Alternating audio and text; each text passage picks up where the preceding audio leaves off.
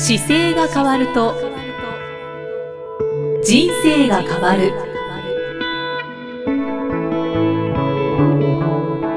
こんにちは、生きみえです。この番組では中野生態東京青山の委員長姿勢治療科中野孝明先生が人生が変わっていく成功する姿勢力についてお話ししていきます。中野先生今回もよろしくお願いします、はい、よろしくお願いします。今回はリスナーの方からいただいたご質問にお答えいただきます、はい、イニシャル JU さんからいただきました、はい、岡山県の方ですね、ありがとうございます。年齢は66歳身長は163センチ体重48キロ、女性の方です、ね。結構痩せ型でいらっしゃいますね。そうですね。細いですよね。そうですね、うん、私は昨年2月より先生のポッドキャストをほぼ毎日聞いています。大ファンです、ね。ね、嬉しいですね。あり がたいですね。はい。ほぼ毎日、はい、えー、51歳の時バレエに目覚め週2回15年間レッスンを楽しんでいます。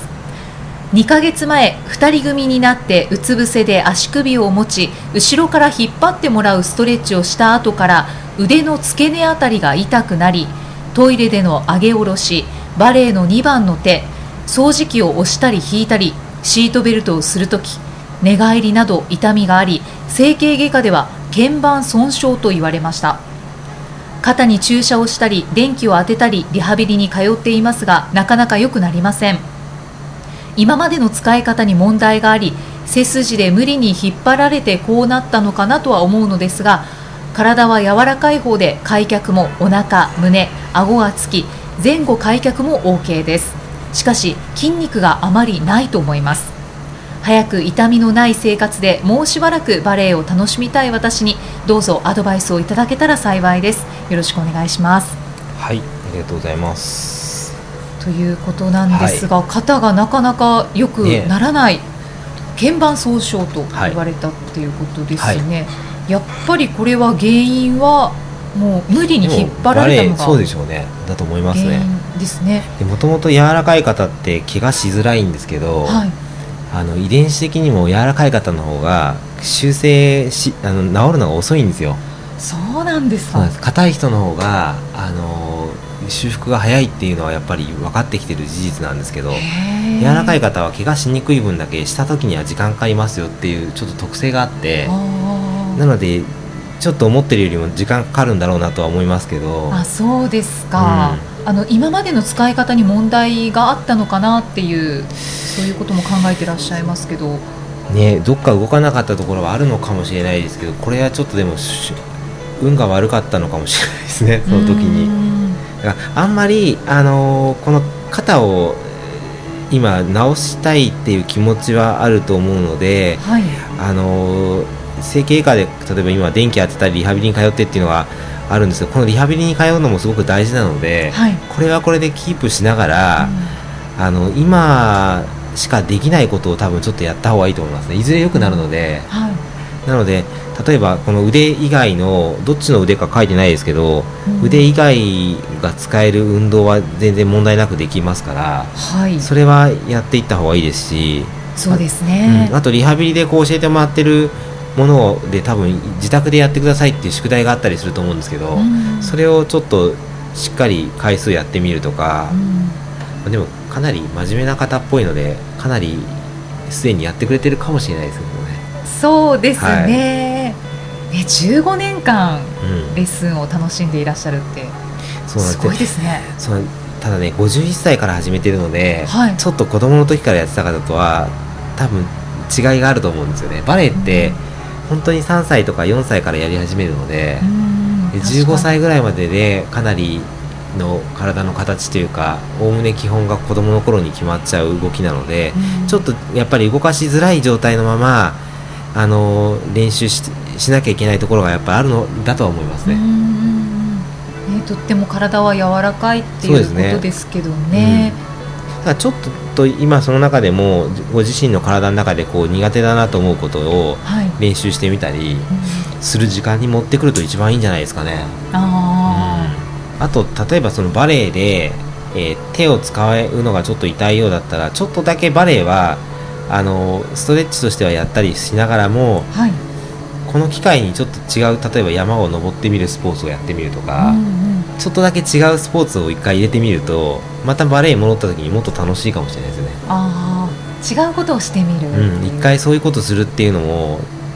いい機会かもしれないですね少し。そうですね、ん。そういうふうに考えて、ここ、ねはい。今からバレエでだけで仕事していくわけじゃないのでその痛い。肩をかばいながら、あと自分のできそうな趣味とか、うんやってみたかったことっていうなんかちょっと広い視点で一回見てみて、あじゃあちょっとこの間だけ違う運動してみようと思ってん肩がリハビリしながら良くなってからもう一回バレエに戻るとかでもいいと思います。うーん。そういう時期としてもなんか改めて離れれば多分またバレエのなんで好きなのかが分かるかもしれないし。ああ確かにそうですね、うん。そういう見方の方があの長く続けられると思いますね。きあのやっぱり長くやっていきたいっていう多分思いがあるのでうんうん。一回離れると俯瞰してこうよく見えたり。はい。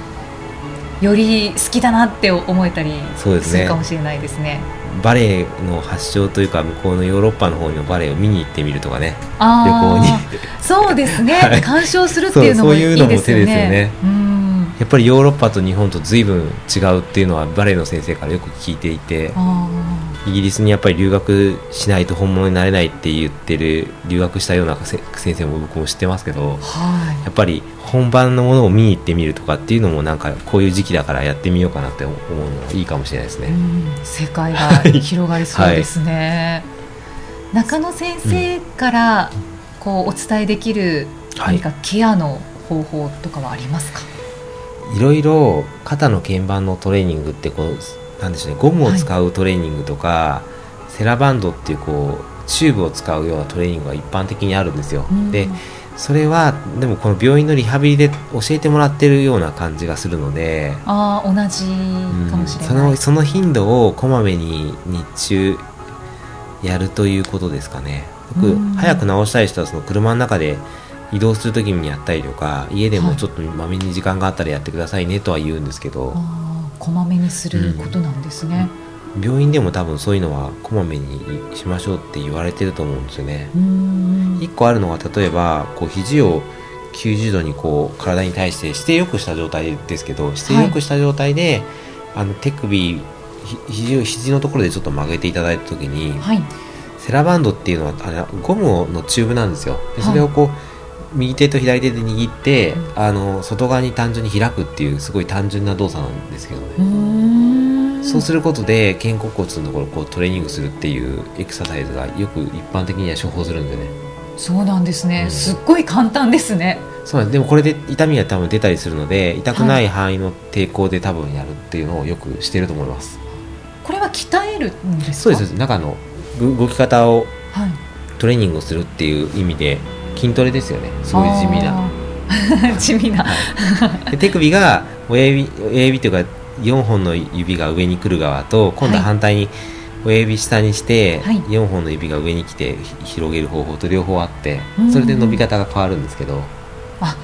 確かに使うところが違いますよね。違いますね。で手手の甲を上にしてこう広げてくると違うとこが伸びてはい。上にして指を中に畳んで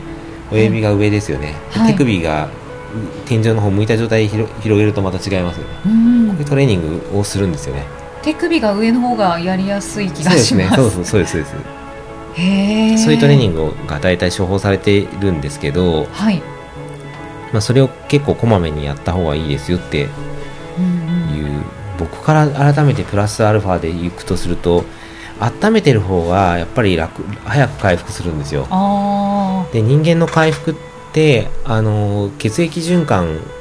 が良くなって治せることが全てなのであはい。なのでいつも温めて血流を良くしながらっていうことを意識してた方が早く良くなりますね。治らないってことはないですかね？ちょっと時間かかると思いますけどね。大体うん。1年ぐらいはこういうケースだとありそうだなと思いますね、一番最初に言われたように体が柔らかい方だから、まあそうですね。そうですそうです。特に、うん。そうですね。1年間かけてゆっくりっていうよりははい。初めがじわじわじわじわ治らない感じがして今日の時点ではこれ4月27日ですもんね。そうですね。4月27日だからえー、といただいた時からの時間を考えていくと、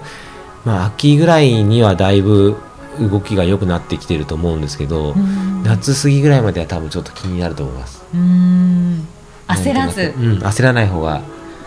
い、それよりも早くもし治るようだったら栄養状態が良かったのかなという。食べ物とか睡眠もすごい大事なんですよ、そうなんですね、うん、でもなんか体重 身長と体重とご年齢だけき先ほど聞くと、はい、なんかちゃんとした時間に寝てそうな方なんであんまり睡眠とかは。食事のコントロールも間違いなくできてそうだしなんかその辺は、うん、なかなかあの、ね、いただいたご年齢で66歳で48キロっていう体重を保てるっていうことは非常にこう自分にある程度厳しい方だと思うし。うん。なのでだからこそちょっとなんか真面目に捉えない方がいいのかなっていう気がしてます。な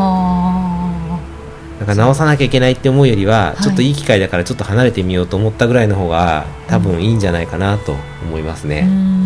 結構いろんなアドバイスいただけましたね。そのケアだけじゃなくて。そうですね、まあ、いつかあの必ずまたできるようになってくるので、はい、丁寧にちょっと気分転換だと思った方がいいと思います。はい、そうですね。はい。はい。じゃあゆうさんまた、はい、バレエを楽しめるように。そうですね、はい、ゆっくり直してください、はい。ありがとうございます、さて中野先生、はい、今回は、実は第100回の配信なんです。そうですね。はい、とっても節目のある回となりましたが、中野先生100回続けてこられていかがですか？いやもうあっという間でしたね。そうですね。はい。100回あの本当に僕も毎日仕事で話しているようなことをもうここで改めて話しただけなんですけどあの非常にやりやすくですね楽しくできて、はい、はい、あのよく直接お会いした方が先生あれは全部考えられてるんですか？って言われることがあったんですけど、はい、あの全部アドリブでして全く、ね、あの その場で 答えてたのであの、まあ、僕の普段の生活というか仕事の一番大好きなところをもとら取って反らせていただいたっていう感じだったので、非常にやりやすく、楽しかったのと、あと、思いもかけないやっぱり世界中で聞いていただける方と出会えたっていうのが大きかったですね。そうですね、はい、でこの番組を聞いてくださってクリニックにお越しいただいた方も結構いらっしゃるんですよね。はい、そうですね結構お見えになりますね。そうですよね。はい、ねそんな中ですが、はい、まあ実は、はい、この第100回をもって、はい、この番組一旦終了することとなりました。はい、はい、そうなんですよね。そうなんです。はい。一旦お休みして、で、新しいこう番組としてちょっとスタートして仕切り直そうかなと思っておりまして、はい、えー、新たにですね、ちょっと新しい、あの、名前というか、姿勢が変わると人生が変わるというのはそのままですけれども、ちょっと、ガラッと変えてというか、うんうん、えー、一旦また新しい形で、はい、ちょっといろいろバージョンを組み替えて出していきたいと思いますので、はい、えー、ぜひですね、あの、私の仲良しの中野で検索していただいて、あの、私のメルマガとか、オフィシャルの Facebook とかもそうですけど、うん、ブログとかでこうお知らせをしていきますので、はい、ぜひ引き続き、あの、ポッドキャストも追いかけていただければと思います。そうですね。はい。あのこれまでは皆さんのご質問にお答えしたりとか、はい、あの悩みを持つであろう部分をいろいろと中野先生にご説明いただいたりしてきたんですけれども、はい、まあ、それももちろんニューバージョンになる番組でもお伝えいただくとは思うんですが、はい、中野先生のまたお人柄なんかもこう前面に押し出してまた中野先生のファンが増えていくといいなっていう番組になるといいですね。ありがとうございます。はい質問いただいて、あの、まだ答えてないのもいくつかあるんですけど、そちらはまた別の形で答えさせていただければと思いますので。はい、そうなんですよね、ま。まだどんどん来そうな気配ですけどね。ね本当に、あの、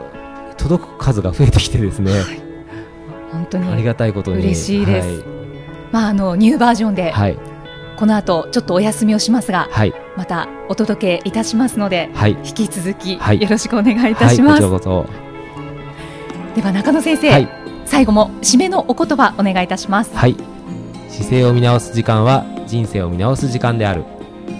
中野先生ありがとうございました